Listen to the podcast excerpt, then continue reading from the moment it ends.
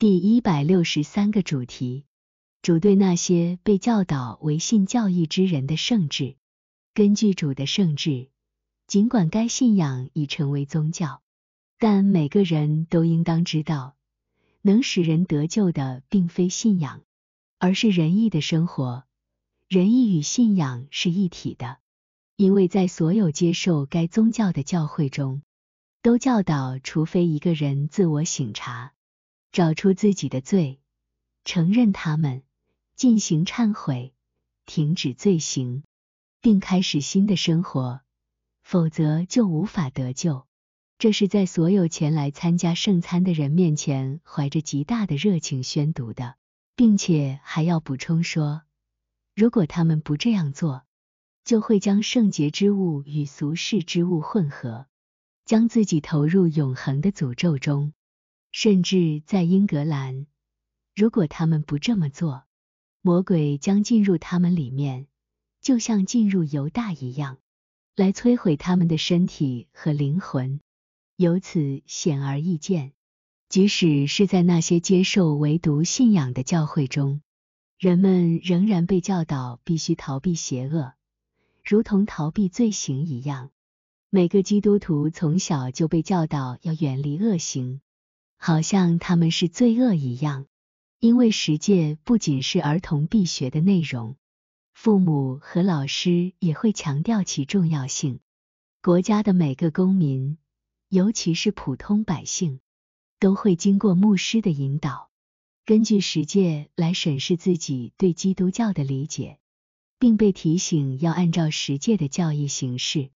没有任何教会领袖告诉信众他们不需要遵守宗教法规。也没有人说他们无法做到这些事，是因为他们自己没有善的本性。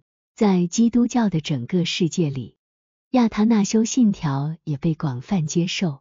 大家都同意信条最后的声明，即主将会来审判活着的人和已经去世的人。那些行善之人将会得到永生，而那些作恶之人将会受到永恒的惩罚。在瑞典。尽管人们普遍认同唯信就能得救的观念，但是他们也清楚的教导说，信仰是不能脱离仁爱和善行而独立存在的。这一点在所有诗歌集的附录中都有提到。这个附录名叫《不肯悔改者的障碍》，里面这样写道：那些在善行上富足的人，他们在信仰上就越富足。因为真正能够拯救人的信仰是通过仁爱来实现的。因为让人称义的信仰永远不会孤立存在，它总是与善行紧密相连，就像一棵好果树必定结果子，太阳必定带来光和热，水必定含有湿气一样。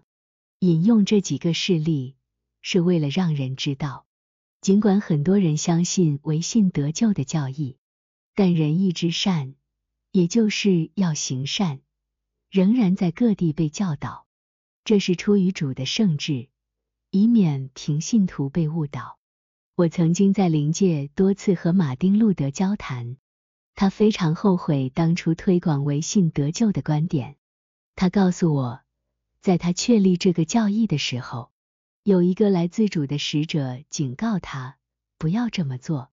但他自己思考后认为，如果不排除行为，就不能与天主教的教义区别开来，所以他没有听从那个警告，而是坚持了他的信仰教义。